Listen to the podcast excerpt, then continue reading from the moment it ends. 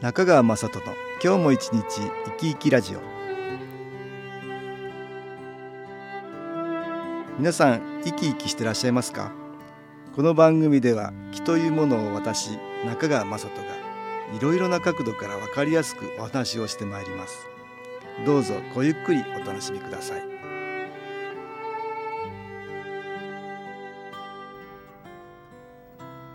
中川雅人の今日も一日生き生きラジオ。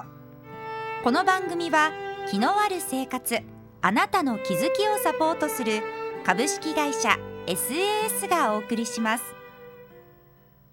おはようございます。株式会社 SAS の中川雅人です。今日は子供の日ですね。単語の節句などとも呼ばれますが単語の単という字は初めという意味で単語は5月最初の馬の日のことのようです。それが馬の5という文字の音が数字の5に通じることなどから奈良時代以降5月5日が単語の節句として定着してきたということなんです。その後鎌倉時代に入り勢力の中心が貴族から武家に移ってきました。あやめとも言いますが勝負という花の音が武を重んじるという意味の勝負勝負の勝は和尚の勝に武勇の武と書く勝負と同じであることから単語の節句は勝負の節句として武家の間で盛んに祝われるようになったようなんです。この節句は家の跡継ぎとして生まれた男の子が無事成長していくことを祈り一族の繁栄を願う重要な行事となったのでした。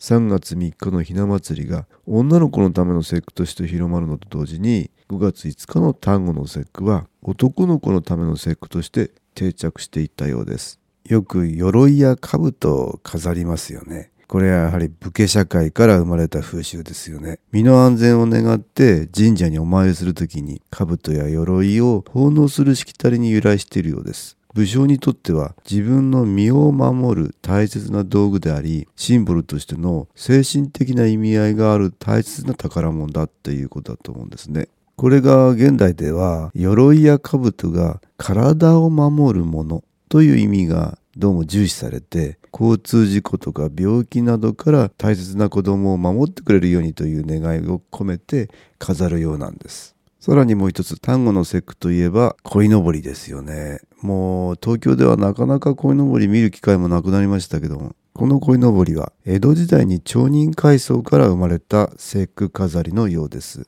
鯉は、清流はもちろん、池や沼でも生息することができる、非常に生命力の強い魚です。登竜門という言葉がありますが、中国の伝説に鯉が急流を遡り龍門という滝を登ると竜になって天に登ったっていうのがあるらしいんですが鯉のぼりは子供はどんな環境にも耐え立派な人になるようにとの立身出世を願う飾りのようなんです。このように鎧や兜にしても鯉のぼりにしてもそうですが昔から人は願いを込めるということをいろいろなものに託して行っていたのだと思います。気持ちを物に込めるということですが、ある思いを入れる、気を入れるということにつながっているんだと思います。私どもの SS では、新機構という機能エネルギーをいろいろなものに入れて販売しております。1986年、私の父が白いひげのおじいさんの夢を見て始めた新機構ですが、肺元気という機械を夢で教わって作りました。気入れというのをすることによって新機構の気のエネルギーがその機械から出てくるということなんです。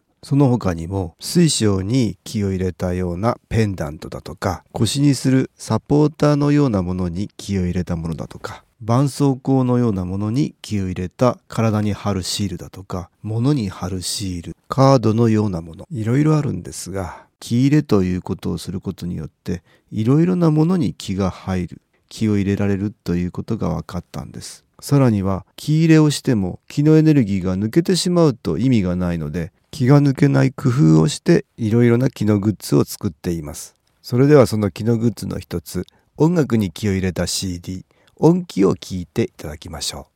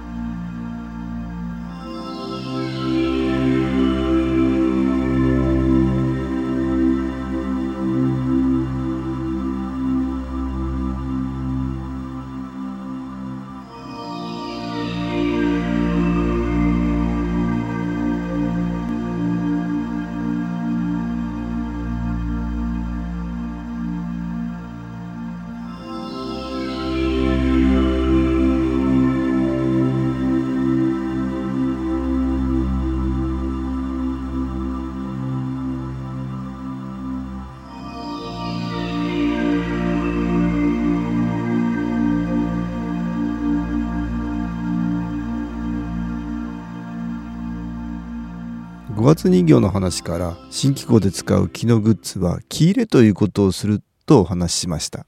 木入れされた木のグッズというと何か不思議な感じがするかもしれませんね。ただこういうものは昔からあったと思うんです。仏作って魂入れずということわざがありますが仏像のようなものはその類の代表的なものじゃないかなと思います。このことわざことわざ辞典で調べてみると物事の大体を果たしながら最も大事な点をなおざりにすることの例えとあります。海岸供養という法事は新しくできた仏像などに目をかき入れて仏に魂を入れ彫像を仏にするための儀式のことでこうした儀式があるように仏像が新しく作られても魂が入れられなければ仏にならないとあります魂を入れて初めて素晴らしい木を放つということだと思うんですね魂を入れるすなわち新機構でいうところの気入れというのは見た目には何も変化がありません。気は科学の力では測定できないのでどんな機器を駆使してもその変化はわからないんですがそのものが放つ気というものは変化しているんです。ではなぜそれが分かったかと言いますとこれを調べた人がいるんですね。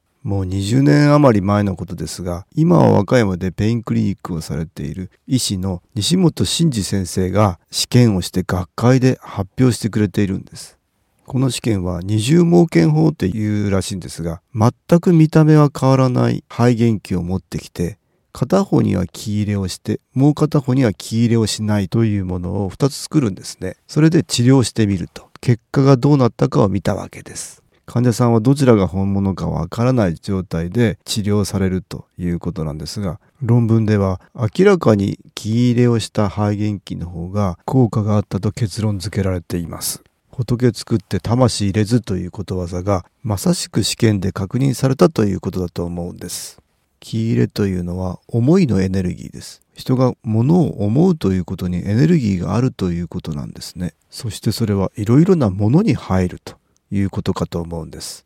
ですからお茶を誰かに入れてあげるときに嫌々ながら入れるお茶と美味しく飲んでいただけたらなと思って入れるお茶とでは全然気のエネルギーが違うということになるでしょうね。また日本料理店なんかに行きますと綺麗に調理場を拭いてますよね。包丁なんかも大事にされてるようです。道具に感謝して道具を大事に使うということはその道具にエネルギーが入るということだと思うんです。見た目は何も変わらないかもしれないけれどもそのエネルギーが使う人の気持ちに応えてくれるっていうことが起きるわけです。つまり大事に使おう大事にしようというプラスの心から発せられるプラスの気のエネルギーがそのものから返ってくるということかと思うんですね。見えないエネルギーが戻ってくるということかと思うんです。今は物が身の回りに溢れてる時代ですから物を大事にしようという気持ちがだんだん少なくなってきているように感じます。そうすると物からもいいエネルギーを受けられないっていうことになるんじゃないかなと思うんですよ。さらには仕事なんかでパソコンを使う人も多いかと思うんです。パソコンは目が疲れるだとか、パソコンは肩が凝るだとか、嫌なものだけどもどうしても使わなきゃいけない。仕方なく使わなきゃいけないということがあるかと思うんです。そういう場合もどうでしょう嫌だ嫌だというマイナスの心から出るマイナスの気がパソコンの中に蓄積していってその気のエネルギーが返ってくるわけですね。そうするとそれでなくても目が疲れたり肩が凝りやすいところをさらにマイナスの気が発するものになっていますから使えば使うほどダメージが大きくなるということになるかと思うんです。どうせ使わなければいけないものであればこれによって随分楽にさせてもらってるありがたいなという感謝の気持ちをたくさん持ってパソコンなどは使いたいものですこのような理屈が分かってすぐにそのような気持ちに変われるという人がいますがそういうことは頭で分かっていてもなかなか変われないっていう人がいます。それは相当ダメージを受けてるという人なんですね。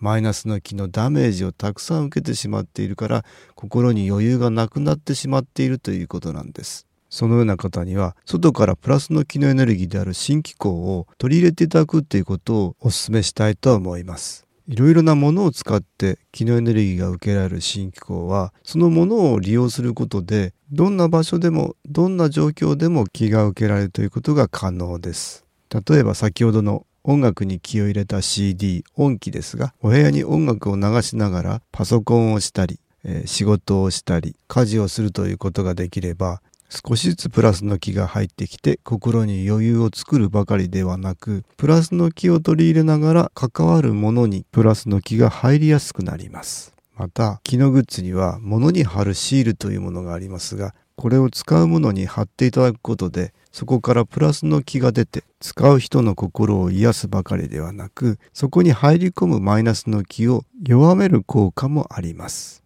私の父は白いひげのおじいさんに夢で肺元気という機械を作ることを教わりましたがその後生活のいろいろな場面で使える気のグッズというものの作り方を教わっています。良い気を受けるということは生活のあらゆる場面で必要だということなんです。現代はストレス社会と言われていますが気持ちの持ち方ではどうにもならないぐらいマイナスの気が多くなっているのは現状です。それを具体的に解決しやすくしてくれるのが新機構のエネルギーだと思うんです。ぜひ皆さんに利用していただきたいと思います。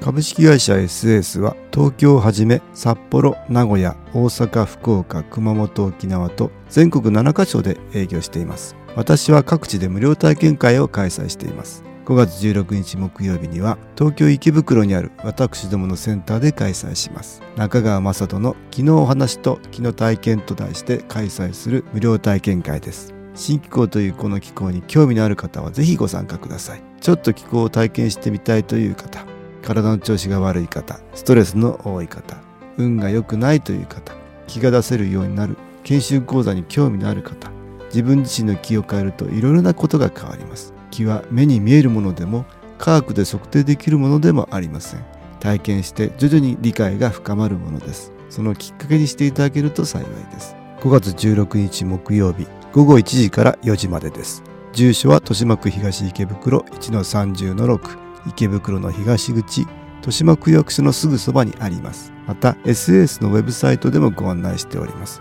お気軽にお問い合わせください。お待ちしております。